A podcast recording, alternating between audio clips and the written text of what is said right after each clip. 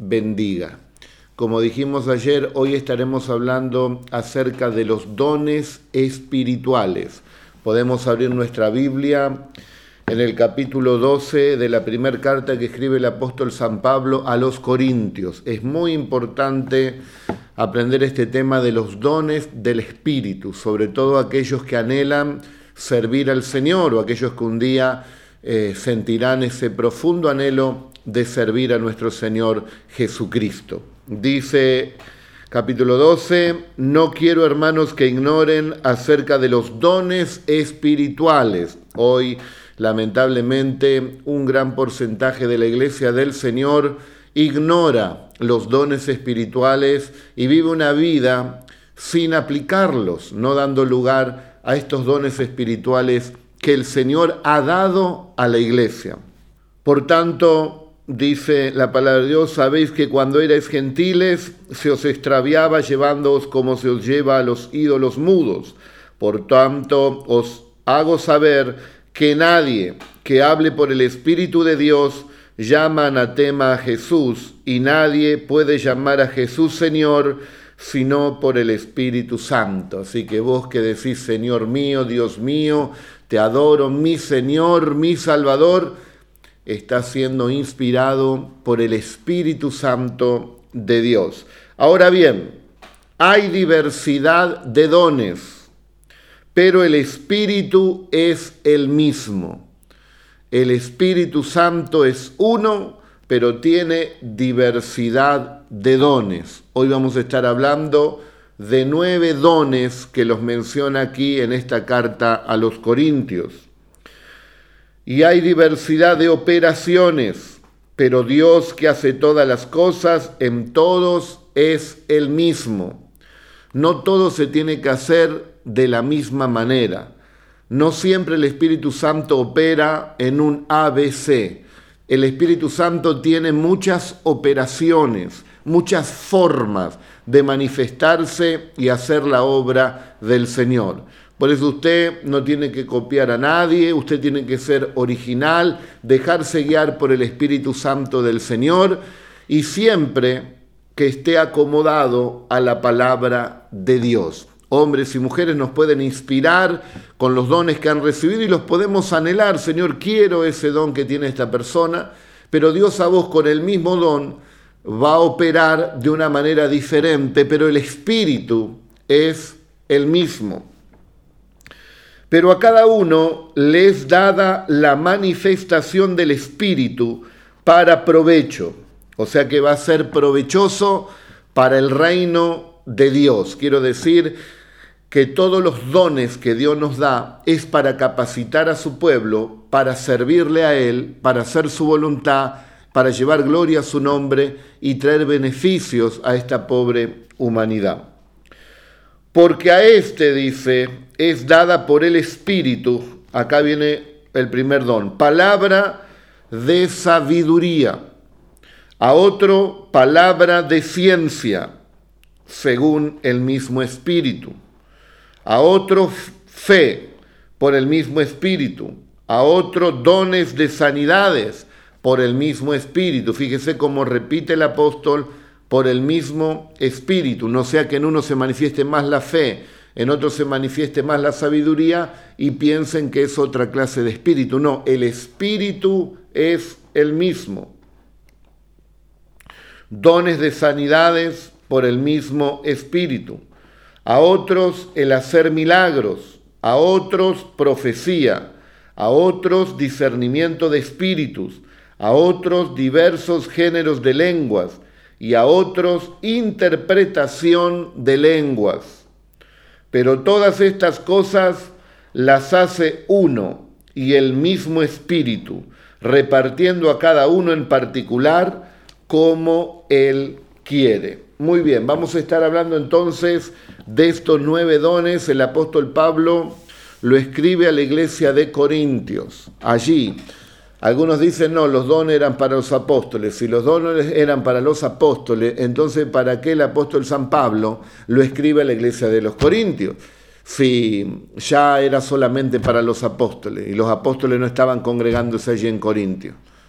¿Me entiende? Entonces, era para los corintios y era para todo aquel que tenga oídos para oír, porque los dones del Señor los envía Él a través del Espíritu Santo en todo tiempo y en toda generación. Así como el Señor sigue siendo el mismo, el Espíritu Santo también sigue siendo el mismo y obra de diversas maneras, pero es el mismo, es uno solo. Vamos al primer don, el don de sabiduría. Antes de detallar uno por uno estos dones y traer un poco de luz a nuestros corazones y que podamos aplicarlos, ¿no? estos dones, conforme Dios los da. Primero pedirlos y si están, orar para que se manifiesten. Lo podemos dividir en tres grupos. El primer grupo, dones de revelación. Ahí estaría el don de sabiduría, el don de palabra de ciencia o también llamado palabra de conocimiento y también el don de discernimiento de espíritus. Serían estos tres dones, dones de revelación. Después tenemos otro grupo de tres dones que serían los dones de poder, don de fe, don de diversas sanidades y don de milagros. Y el último, tercer grupo de dones, lo podemos em, clasificar también como dones de intuición o dones de interpretación. Eh, podemos decir que allí está el don de profecía, el don de lenguas y el don también eh, de interpretar las lenguas. O le podríamos llamar también dones eh, inspiracionales, dones de inspiración, profecía, lenguas e interpretación de las lenguas. De estos nueve dones, de estos tres grupos de dones, vamos a estar hablando entonces en esta noche y los dones son para la iglesia. Vos sos la iglesia de Cristo y esos dones son para vos para que puedas moverte en esta tierra con los dones que el Señor da. Te puede dar los nueve, te puede dar uno, te puede dar dos, te puede dar ocho. Él es el que lo da. Tú lo tienes que pedir y Él te dará los dones que son convenientes para tu vida, los que Él preparó para ti. Don de sabiduría sería la revelación sobrenatural del Espíritu Santo en los propósitos divinos.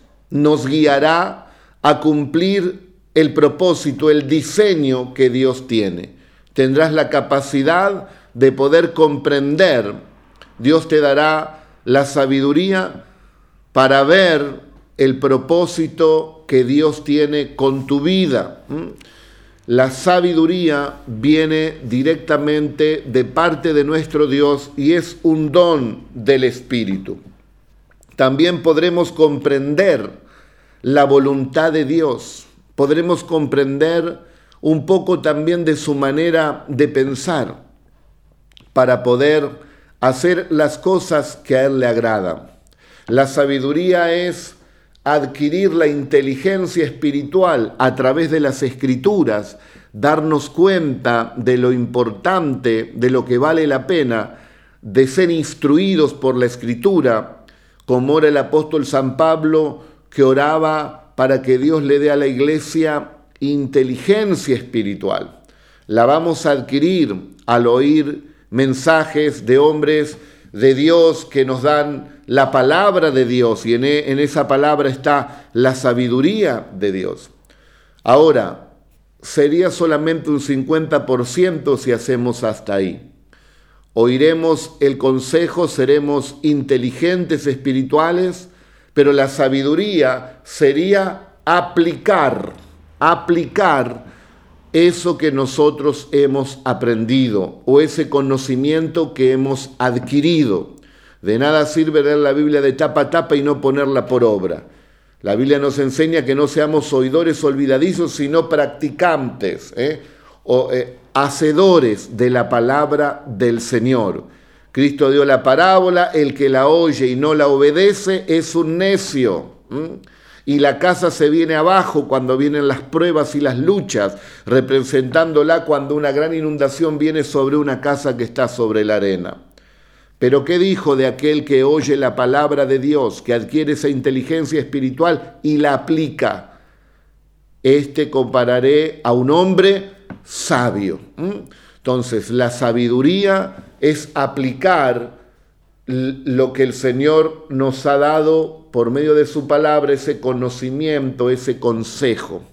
Y la casa dice, no se va a venir abajo, la inundación no la va a derribar. La sabiduría es acercarnos a personas que saben más que nosotros, que tienen un transitar más largo en esta vida y sobre todo en el conocimiento de Dios nos enriquecerán con su experiencia en Dios. Y al oírlos a ellos, podemos nosotros también adquirir esa sabiduría para que nosotros también al aplicarla nos beneficie. Y aquellos que dan el consejo serían personas sabias si aplican ese consejo. De nada sirve que alguien te dé un consejo y después no lo aplica no lo pone por obra, no le funciona, sería un charlatán, no sirve de nada, no sería un consejo práctico. Por lo tanto, si queremos enseñar, primeramente tenemos que vivirlo, experimentarlo, transitar por ese camino y entonces tendremos la autoridad para poder enseñarlo y exhortar a que lo pongan por obra, porque también lo, uno lo va transitando. Entonces la sabiduría en síntesis sería adquirir el conocimiento, la inteligencia espiritual y aplicarla. ¿eh? Aplicarla, aún en las cosas cotidianas de la vida.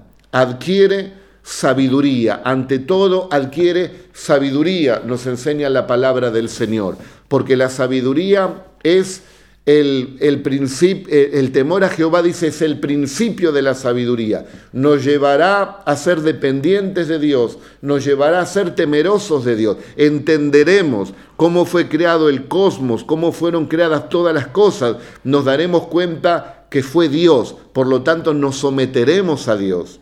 El que se somete a Dios, el que es dependiente de Dios, el que reconoce a Dios sobre todas las cosas, es una persona sabia, es una persona que ha adquirido ese conocimiento y lo pone por obra, confesándolo y creyéndolo para honra y gloria del nombre de nuestro Señor y Salvador Jesucristo. ¿Mm?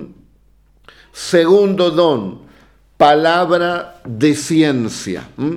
La palabra de ciencia es una revelación, puede ser de, de sucesos del pasado, eh, para traerlos al presente o poder eh, comprender también distintas situaciones que van sucediendo en la actualidad y Dios te va dando un conocimiento de las situaciones y también conocimiento de lo que hay en el interior de las personas. Es un conocimiento que no se adquiere por estudio humano, sino que es algo directo del Espíritu. El Espíritu mismo te lo muestra. Por ejemplo, en Juan 4, 16 al 19, Jesús le dice a la samaritana, cinco maridos has tenido y el que tienes no es tu marido. ¿Mm? Estaba desnudo ese corazón de la samaritana ante los ojos del Señor, porque el Señor tenía ese, ese don de conocimiento, conocía la vida de la samaritana. ¿Lo leyó en algún lado? ¿Se lo contó algún pariente? No. Es el don de ciencia, el don de conocimiento. Usted puede decir, a este lo conozco porque tenés el dato. Bueno, pero este eh, don de ciencia viene no porque alguien te dé un dato, es una influencia directa del Espíritu Santo de Dios. Esto es glorioso. Recuerdan a Pedro cuando preguntó el Señor, ¿qué dice la gente? ¿Quién soy yo? A ver, ¿qué dicen ustedes? Tú eres el Cristo, tú eres el Hijo del Dios viviente, don de ciencia, Dios de conocimiento. Esto no te lo reveló eh, hombre, carne ni sangre, esto te ha venido directamente del cielo. Y así también es eh, en este tiempo con nuestra vida. Dios es el que te lo muestra. También podemos ver mm, la palabra del Señor siempre nos va a alentar a buscar este conocimiento. Es tener la capacidad de recibir información profunda de la palabra de Dios o de una ciencia complementaria. Es esa capacidad que el Espíritu Santo nos da a nosotros, nos da esa información directamente por medio del Espíritu. Es saber algo de alguna persona o saber de alguna situación en particular. Bendito sea entonces el nombre poderoso del Señor. Palabra de ciencia es tener conocimiento directamente del Espíritu Santo de Dios. Bendito sea su nombre. Tercero, discernimiento de espíritus. Se revela el origen del espíritu que gobierna u oprime alguna persona. Se sabe el fundamento, la base, ¿eh? lo que provoca ¿eh? esa opresión o el espíritu que está obrando allí. También nos habla la escritura en Hechos 13, 9 al 10, que Pablo eh, tiene ese discernimiento de espíritus con Elimas, este personaje malvado, y le dice Pablo, Tú, hijo del diablo, que estás lleno de todo engaño y fraude, enemigo de toda, de toda justicia, no cesarás de torcer los caminos rectos del Señor. Ahí tenía discernimiento de espíritu, había un espíritu, había una opresión, había tinieblas que estaban gobernando a este personaje Elimas. O sea que revela el mundo espiritual que nos rodea y también discierne la naturaleza ¿eh? de los espíritus que pueden manifestarse. En Hechos 16, 18 eh, y 16, 16, allí vemos el ministerio de Pablo, que también aparece una muchacha que comienza a gritar, era una esclava de, de los griegos que estaban allí, decía, estos hombres son siervos del Dios Altísimo una y otra vez lo decía. Y le chocaba a Pablo eso que decía. Entonces Pablo eh, manda a, que salga ese espíritu. En el verso 18 dice, te mando en el nombre de Jesucristo que salgas de ella. ¿eh? Porque provocaba allí cierto alboroto y mencionaba esa frase de una manera también tenebrosa. Por lo tanto, Pablo, que tenía discernimiento de espíritu, echa fuera que espíritu de adivinación tenía esta muchacha. Y dice que cuando salió este espíritu, después no le pudo dar más ganancia a sus amos porque ya no podía adivinar. También discierne si alguna persona te miente eh, cuando hablas con ella, discierne también eh, si todo lo que te dice es así o tiene aderezo o no es tan así.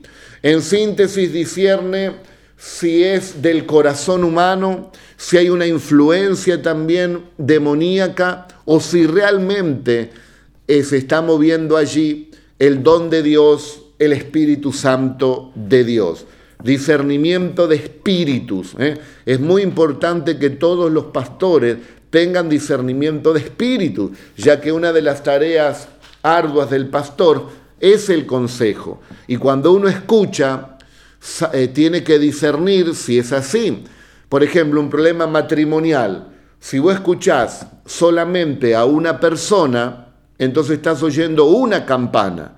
Hay que oír la otra campana y ahí vos discernís realmente dónde está la verdad.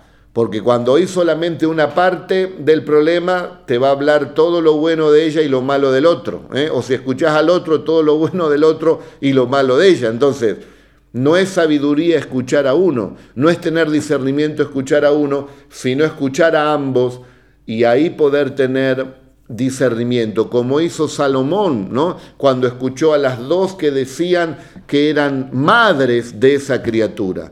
Cuando dijo, bueno, tráiganme a mí esta criatura, y denme una espada que la voy a partir a la mitad y le doy mitad a cada uno. Bueno, dijo la que no era madre, pero la que era madre dice, no, dáselo a ella, con tal de que no muera mi hijo. Y ahí podemos ver el discernimiento, podemos ver también la sabiduría. Por lo tanto, este don eh, es de la naturaleza divina que habla directamente a tu espíritu, a tu interior y te muestra qué clase de espíritu está obrando, oprimiendo o está tomando posesión de esa persona o en esas circunstancias, en esas malas noticias, en esa enfermedad, en esa situación, ¿qué se está moviendo allí? Yo me acuerdo una prueba difícil que tuve eh, oré, clamé al Señor y en un momento me vino eh, una palabra que era brujería. ¿eh? Entonces reprendimos espíritu de brujería y de hechicería y el Señor dio la victoria. Pero hay que buscar al Señor, queridos hermanos, y Dios dará los dones necesarios para la tarea del servicio que debemos realizar. Por eso todo pastor que lo pide, sin lugar a duda el Señor se lo va a dar porque es muy, muy importante para que eh, al oír a las personas podamos discernir lo que es verdad, lo que viene de Dios, lo que es agregado, lo que es mentira, o si se está moviendo alguna influencia eh, de las tinieblas. Muy importante también este don. Cuarto don, ahora pasamos a los dones de poder. El don de fe. El don de fe va a marcar la diferencia en la fe que puedan tener muchos cristianos. Es un don, digamos, que mm, se va a hacer ver. O sea que ese don que está en las personas, el don de fe, va a operar en esa persona haciendo cosas extraordinarias, maravillosas, eh, situaciones que son muy difíciles que sucedan, pero cuando está ese don de fe, muchas personas no van a creer que va a suceder así. El que tiene ese don, el que Dios le ha dado ese don, se va a mantener y sabe que Dios le ha hablado y tarde o temprano Dios va a mostrar que es así, porque Dios va a respaldar esa fe y a esa persona que le dio precisamente ese don.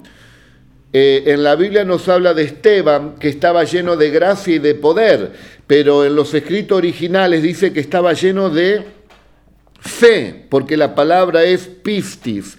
En griego quiere decir fe. Estaba lleno de fe y estaba lleno de poder. Y dice que por la mano de Esteban Dios hacía milagros, maravillas y prodigios cosa difícil que la realicen los hombres, pero no será difícil ni tampoco imposible que la realicen los hombres o mujeres de Dios que tienen el don de fe. Ahora, estos milagros y estos prodigios que Dios obra, donde está ese don de fe, es Dios el que lo hace porque el don lo da Dios, por lo tanto no hay que jactarse de nada. La gloria es del Señor, es Dios el que da el don para la obra del ministerio.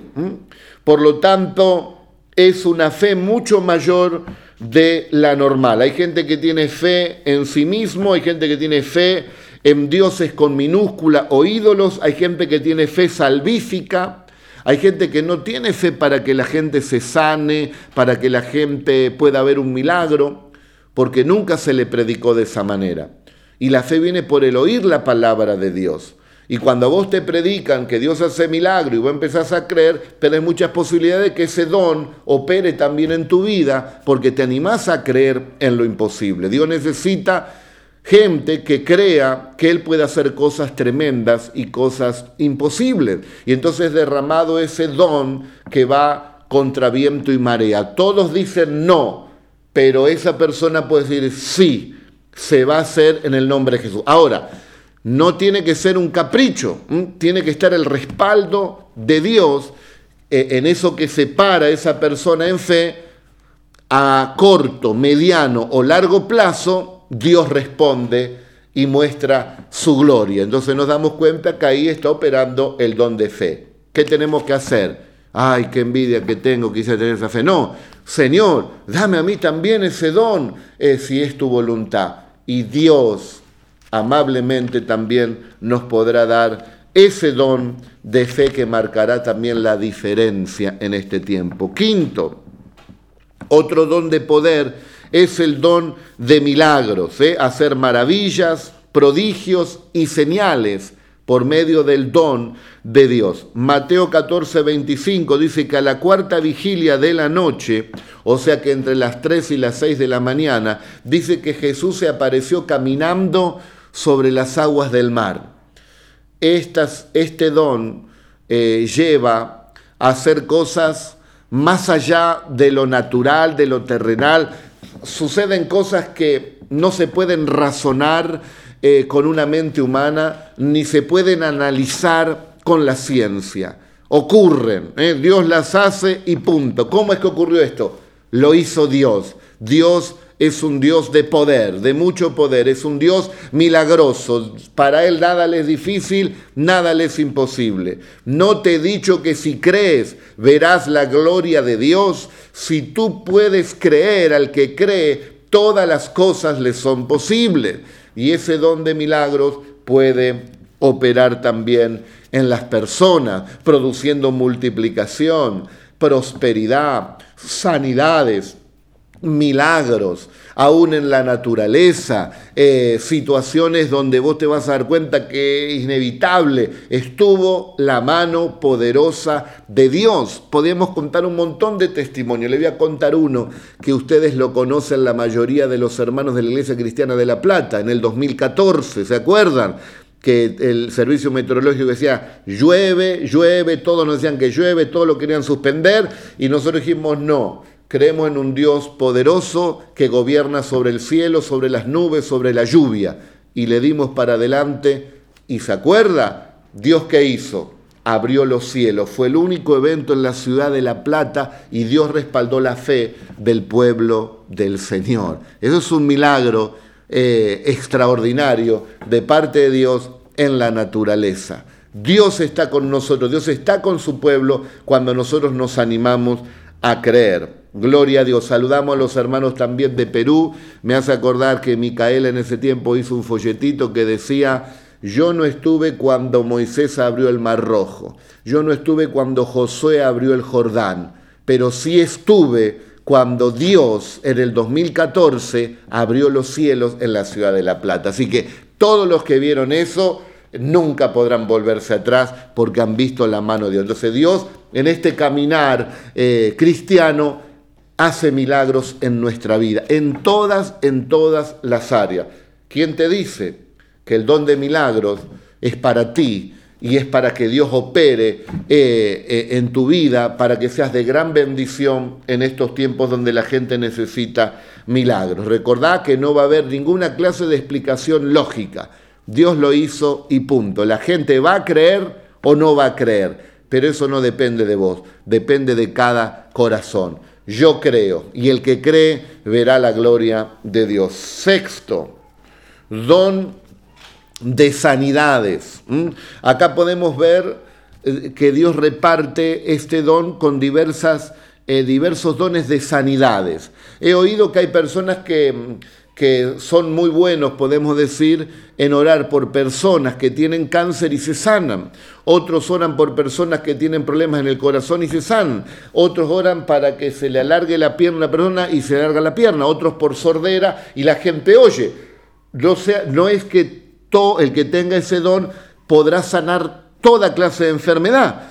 Eh, operará ese don en esa clase de enfermedades por la cual el Señor lo dio. Y en esa diversidad, unos sanan en el nombre de Jesús de sordera, el otro de parálisis, el otro la sangre. Y en esa unidad, el pueblo de Dios y la gente tiene una gran riqueza para ser sanado de todas las enfermedades, ya que el cuerpo de Cristo opera. Cuando Cristo estaba en la tierra, todos los enfermos que venían a Él eran sanados, todos. En Cristo eh, operaba, bueno, esa gracia y ese don para sanar toda clase de enfermedad. Ahora hay un don que es diversidad de sanidades. ¿eh? algunos podrán orar y, sanar distintas clases de enfermedades. Otros podrán sanar más clases de enfermedades, estamos hablando siempre en el nombre de Jesús, y otros quizás serán un especialista, como un médico, en una clase de, enfermedad. Pero eso, ¿quién lo sabe y quién lo da? Dios. ¿eh? Eso le pertenece a Dios. Nosotros tenemos que creer. Bendito sea el nombre del Señor. Así que el que es usado eh, para realizar estas sanidades en el nombre de Jesús y tienen esa gran responsabilidad, es un instrumento de Dios para llevar alivio a las personas. Pero las personas no deben poner su fe en ese hombre don o esa mujer don, sino que tiene que poner su fe en Jesucristo, que Jesucristo está obrando a través de esa persona en su santo nombre, como dijo Pedro, no me miren a mí, decía Pedro, como si yo por mi misericordia le hubiera sanado. Esto fue por el nombre de Jesucristo, quien le ha hecho este bien y delante de ustedes está hoy aquí parado. Es en el nombre santo de Jesús y para gloria de Él que los enfermos se sanan, pero Dios, repito, usa a su iglesia. Recibamos entonces este don de sanidades ¿eh? para orar por todos los enfermos. Vio usted o yo que dicen, bueno, oró el hermano y no pasó nada, vino el otro y oró y, se sanó. ¿Qué pasó? Y bueno, operaba quizás ese don de sanidad. Nosotros tenemos que orar por todos, a nosotros nos toca orar. El Señor aún obra por misericordia y también obra por medio de sus dones. Ahora pasamos a los dones inspiracionales, el don de profecía. ¿eh? Una cosa es el don de profecía y otra cosa es el oficio de profeta que usaba, que Dios usaba en el Antiguo Testamento. Quizás alguien da una profecía, es el don, ya se creó un profeta. No, una cosa los profetas del Antiguo Testamento, otra cosa es el don de profecía. Mm, nos habla también la Biblia en Hechos 2, 8 al 11, que Felipe, lo hemos dicho hace unos días, tenía cuatro hijas que profetizaban. ¿eh? Llegaba por ahí la gente y ellas profetizaban porque tenían el don de profecía, pero no eran profetas, no tenían ese oficio. Operaba el don ¿eh? Eh, en el momento preciso, en el momento que el Señor lo indicara y todo tenía que hacerse siempre en orden y decentemente, como nos enseñan las escrituras. Puede convencer también al inconverso y manifestar los secretos del corazón. Allí en Primera de Corintios 14 del 21 al 25 nos habla acerca de este don. Pablo lo enseña y dice en el capítulo 14, verso 31, que pueden profetizar todos, uno por uno, para que todos aprendan, dice, y sean exhortados, y hágase en orden. ¿eh? Así que todos pueden recibir también ese don de profecía, ya que la profecía, nos habla la escritura, sirve para eh, exhortar eh, a las personas, sirve también para edificar a las personas o a la iglesia y sirve para consolar. Consuela, edifica y exhorta a las personas y a la iglesia. Hay gente que se ofende, ay, no me gusta que me exhorten. Es el Espíritu del Señor. Edifica, eh, consuela y exhorta. Nosotros tenemos que tomarlo porque es una bendición también para nuestras vidas. ¿eh? Dice la palabra del Señor de esa manera. Entonces, hay veces que piensan que el don de profecía es para eh, dar una palabra de juicio o dar palabras negativas a la gente. ¿eh? Te va a caer un rayo, te va a caer un piano. No es para eso viene en el momento preciso, puede actuar en diversas áreas, ¿eh? uno no, sabe cómo puede actuar, pero viene inmediatamente y ahí Dios da esa palabra eh, profética, una palabra de profecía para esa persona o para la iglesia, pero no está obligado a darla, la puede manejar el mismo hijo o hija de Dios. Entonces, ya tiene, mm, digamos, está em, agilizado con el don eh, y, y lo puede dar porque ya viene mucho tiempo quizás ejercitándolo, ya lo conoce, entonces sabe que es la palabra de Dios y da esa palabra. Y lo bueno es que tenemos que probar ese don de profecía. Si se cumple, ha hablado el Señor. Y si no se cumple, ha sido la voz del corazón de esa persona. Entonces el que tiene ese don lo tiene que ir puliendo y va a ir mejorando día tras día. No es que de repente ya tiene toda la profecía, va mejorando día a día. En parte, dice el apóstol San Pablo, eh, profetizamos. Por eso el mejor consejo, el que no falla, es la palabra profética más segura, es la palabra de Dios. Es una profecía completa que la podemos recibir y nos va a edificar. Pero el don también puede actuar en un momento eh, necesario, específico para una situación eh, que debe, eh, deben tomar alguna decisión o tienen que ser encaminados de una manera correcta en el Señor. Entonces el Señor en su gracia hace operar también ese don de profecía.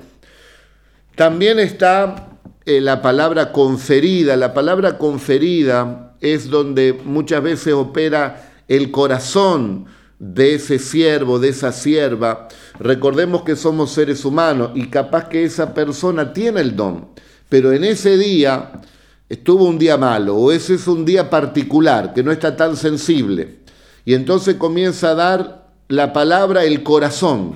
Y por ahí está enojado con algo, con alguien, y da una palabra donde dice, va a pasar esto, te vas a enfermar, que hay Y hay gente que le escucha y le cree. ¿Mm?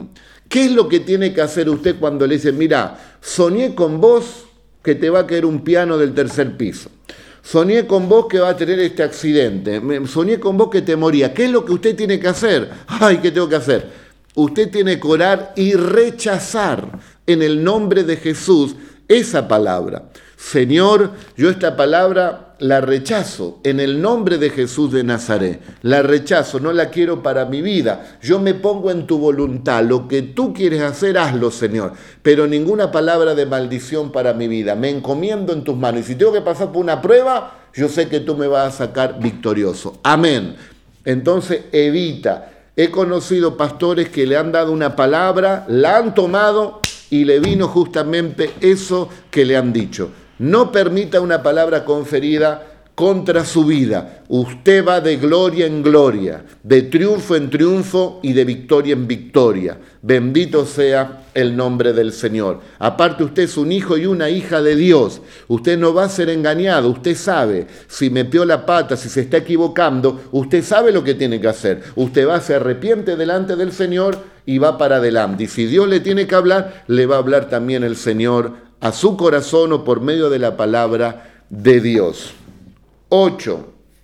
Diversos géneros de lenguas, ¿eh? diversos géneros de lenguas. Bueno, este es un don controversial. Muchos dicen que las lenguas eh, se han terminado con eh, los apóstoles. Pero la Biblia nos dice, usted lee San Marcos 16, 15 en adelante, es la gran comisión. Cristo dice, vayan y prediquen el Evangelio a toda criatura. El que creyere y fuere bautizado será salvo, y el que no creyere será condenado. ¿Mm? No porque Dios lo condena, sino porque rechazan precisamente la luz, no vienen a la luz por el pecado, por las tinieblas que tienen para que no se manifiesten. Y dijo, y estas serán las señales que seguirán a los apóstoles, que seguirán a los de este siglo, no, que seguirán a los que creen, a los que creen en el Señor Jesús. ¿Qué señales? Echarán fuera demonios, dice, pondrán la mano sobre los enfermos y se sanarán, y hablarán nuevas lenguas, y si bebieren cosa mortífera no les dañará. Qué tremendo que es creer en Jesucristo. Por lo tanto, hablamos nuevas lenguas, como pasó en Hechos capítulo 2, usted lee allí que del cielo vino un viento recio, un gran estruendo, y llenó ese lugar, y todos fueron llenos del Espíritu Santo y hablaban en lenguas, en lenguas repartidas. lenguas que el Señor le había dado. Primera de Corintios 14, 23 nos dice la palabra de Dios. Si pues toda la iglesia se reúne en un solo lugar y todos hablan en lenguas y entran indoctos, dice, e incrédulos, ¿no dirán que están locos? Claro, hermano querido, nosotros hablamos en lenguas, pero las podemos hablar en las vigilias, las podemos hablar cuando oramos, o podemos hablarlas cuando nos reunimos con dos o tres o personas que pueden tener cierto nivel también espiritual. Y si me toma el espíritu y quiere que las hable en la iglesia, no me pongo a gritarla, como dice Pablo no tengo que hacer eso, sino tengo que hablarlas para mí mismo, las puedo hablar para edificarme a mí mismo. Porque dice, si pues toda la iglesia se reúne en un solo lugar y todos hablan en lengua y entran personas incrédulas, ¿qué van a decir? ¿Qué van a decir? Que están locos. Eh, ahora, si es un grupo de 10, todos están bautizados con el Espíritu Santo, todos hablan en lengua, hablen lenguas, hablen en lengua y oren en lenguas, bendito sea el nombre del Señor. Oraré con mi entendimiento, dice Pablo, y también oraré en el Espíritu. Pero tenemos que ser sabios y entendidos. Entre los entendidos podemos darle rienda suelta y orar en lengua y orar en el espíritu. Total, nadie nos va a decir que están locos porque todos hablamos el mismo idioma allí, un idioma espiritual y tenemos el entendimiento. Pero en la iglesia, si nos ponemos a hablar en lengua, vamos a asustar al que está delante atrás si son personas nuevas o van a pensar que estamos locos. ¿eh? En realidad estamos con la bendita locura del Evangelio, pero lo que queremos es que la gente no se vaya sino que la gente persevere y se convierta a Cristo. Entonces tenemos que ser sabios de no espantar a la gente, de tenerle paciencia y de hablar las lenguas para Dios o edificarnos a nosotros mismos. Y si estamos en un grupo de hermanos, orar también para que alguien las interprete. Y si no, oramos porque el que ora en lenguas se edifica a sí mismo, eh, se le aviva la fe y también habla misterios con Dios. ¿eh? Dice eh, Primera de Corintios eh, 14:4, el que habla en lengua extraña, a sí mismo se edifica. Así que las puede hablar. El que habla en lenguas no habla a los hombres, sino a Dios. El Espíritu habla misterios con Dios. 14.2 eh, de Primera de Corintios.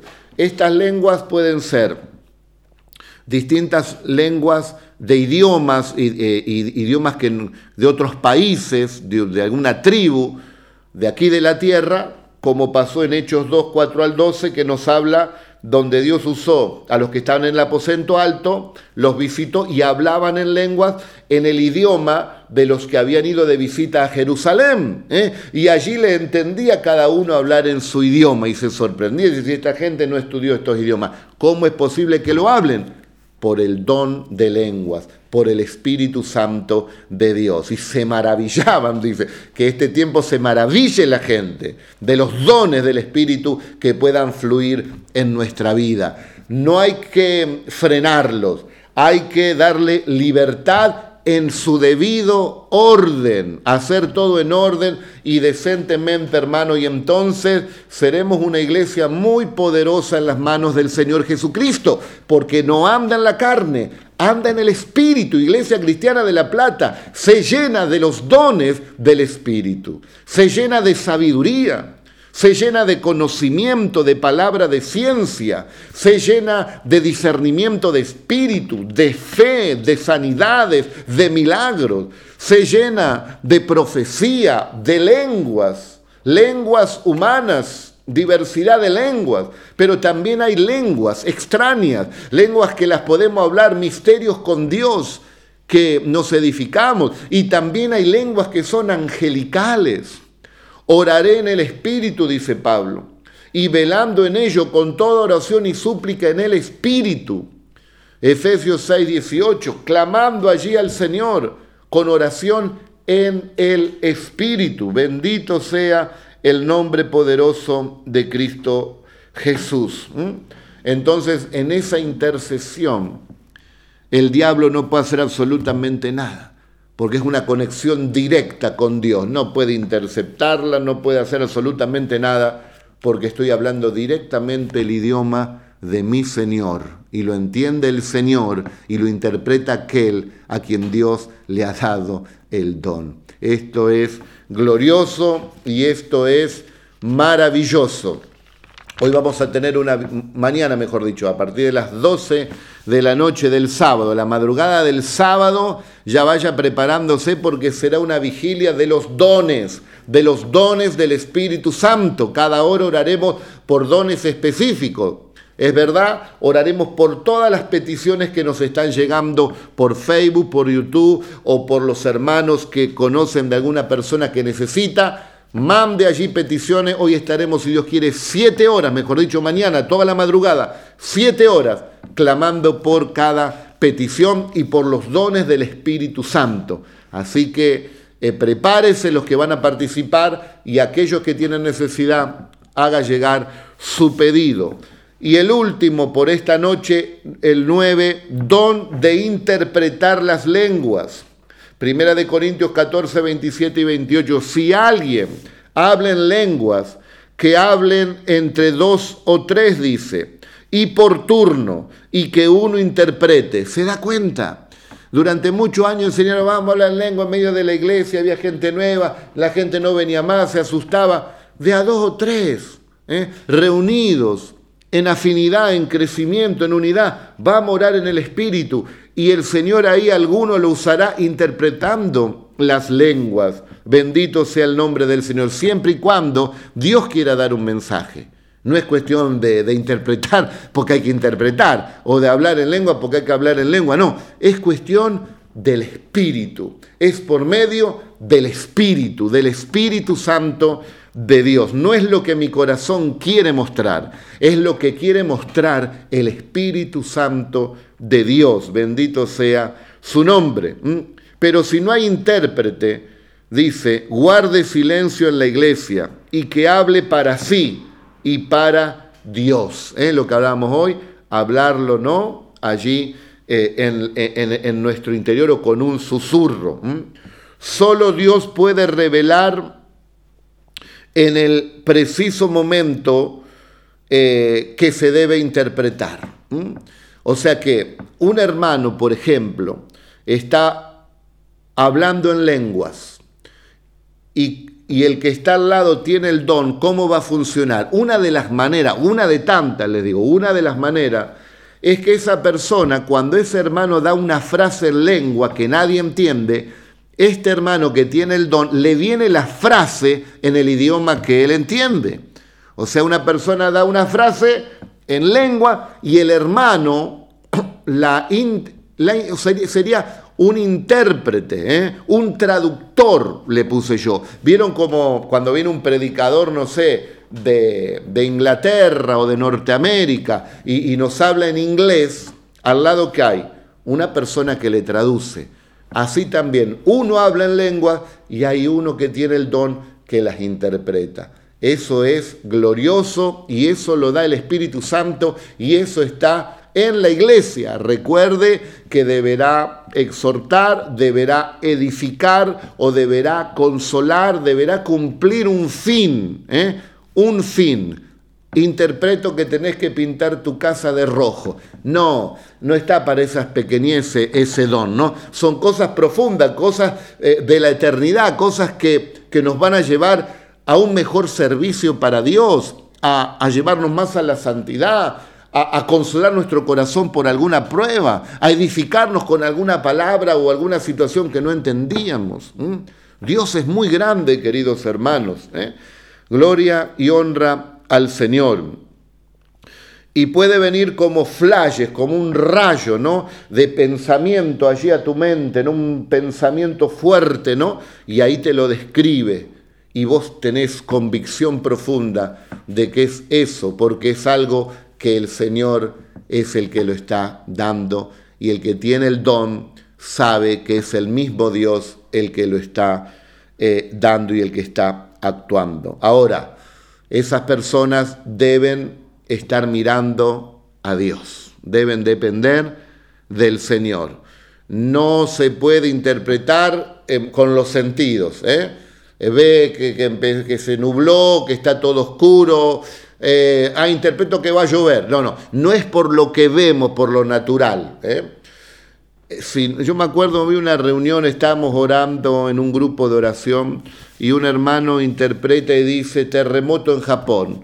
Y todos decían terremoto en Japón. Al otro día abrimos el diario, terremoto en Japón. Bueno, cosas así que el espíritu eh, las sabe y trae para interpretar. Quizás lo mostró para darnos cuenta cómo funciona también ese don. Todos los dones se ocupan en el servicio a Dios y solo el Espíritu Santo determina el momento apropiado. Todos los dones es para el servicio del Señor y el Espíritu Santo sabe el momento oportuno que pueda operar con ese don. Depende de él. Tanto el de don de lenguas, de interpretar, como todos los dones que le hablé en esta noche. Primera de Corintios 12:31 dice que procuren los dones mejores. O sea que podemos anhelar esos dones que nos llaman la atención. Ah, la fe, Señor, yo anhelo la fe, haría esto y lo otro, Señor. Las sanidades, Señor, en los hospitales, me, me tenía en los hospitales. Sabiduría, Señor, para poder dar el consejo oportuno a tanta gente. Lenguas, Señor, para gritarlas, para que todos sepan qué bien que las hablas. No, eso no. Lenguas para poder hablar misterios contigo, Señor, y dame el don de interpretarlas para traer mensajes del cielo en este tiempo a la iglesia, a la pobre humanidad. Romanos 11:29, porque irrevocables son los dones y el llamamiento de Dios. O sea que cuando Dios te lo da, te lo da no te lo quita nadie. Se puede apagar, se puede, puede menguar, puede estar ahí apagado. Sopla Dios y que vuelen las cenizas para que arda nuevamente ese don. Tanto el llamado como los dones son irrevocables. ¿eh? Él es el que llamó. Si alguien fue llamado, cayó, se equivocó, arrepiéntete y levántate. Si antes te movías en los dones y se apagaron, Deja que sople el Espíritu Santo, arrepentite y deja que Dios nuevamente te levante con los dones del Espíritu Santo. Primera de Corintios 12, 11. Todo esto lo hace un mismo y único Espíritu, quien dice, eh, da a cada uno según Él lo determina. Dios da como quiere. Por eso es fundamental que todo el pueblo cristiano conozca de los dones del Espíritu Santo para su vida.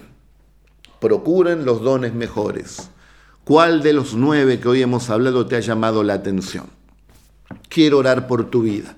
Y de aquellos, uno, dos, los nueve, tres, cuatro, no sé, los que te han llamado la atención, Procuren los dones mejores, dice, o sea que hay que pedirlos. O si vos los tenés, que se manifiesten entonces. Dios no se va a enojar porque le pidas que se manifiesten o que te los dé si no los tienes. También una señal de que Dios te quiere dar ese don es, puede ser en aquel que te llamó la atención. Por ahí sabiduría, conocimiento y de repente discernimiento de espíritu te pegó. Bueno, ahora vamos a orar uno por uno ese que te pegó, ese que te hizo mover tu interior cuando lo voy a mencionar o lo mencioné, ahí cree que lo vas a recibir. Ahí pedíselo a Dios. Ahí decirle que lo vuelva a despertar, que lo active. Esta es una palabra para algunos de ustedes. Hay personas que me están mirando y tienen dones maravillosos de Dios. Están inactivos, pero hoy se van a activar en el nombre del Señor, por la oración de fe, por el Espíritu Santo de Dios, por Jesucristo, por su Espíritu, que es el que lo da y es el que lo activa y es el que lo hace funcionar. Padre, don de sabiduría sea sobre tu pueblo. Don de ciencia, de conocimiento sea sobre tu pueblo. Don de discernimiento de espíritu sea sobre tu pueblo don Señor de fe, don de sanidades, don de milagros, sea sobre tu pueblo, don de profecía, don de lenguas, don de interpretar las lenguas, sea sobre tu pueblo. conforme tú quieres darnos, los recibimos en el nombre poderoso de Jesús. Diga conmigo, conforme tú me quieras dar estos dones, el que tú quieras, Señor, lo recibo. Y aquellos que están inactivos, que se activen en esta noche en el nombre de Jesús. Irrevocable son los dones y el llamamiento de Dios. El Señor te bendiga y te use poderosamente en este tiempo. Dios es espíritu y debemos servirle en espíritu y en verdad. Dios les bendiga a todos.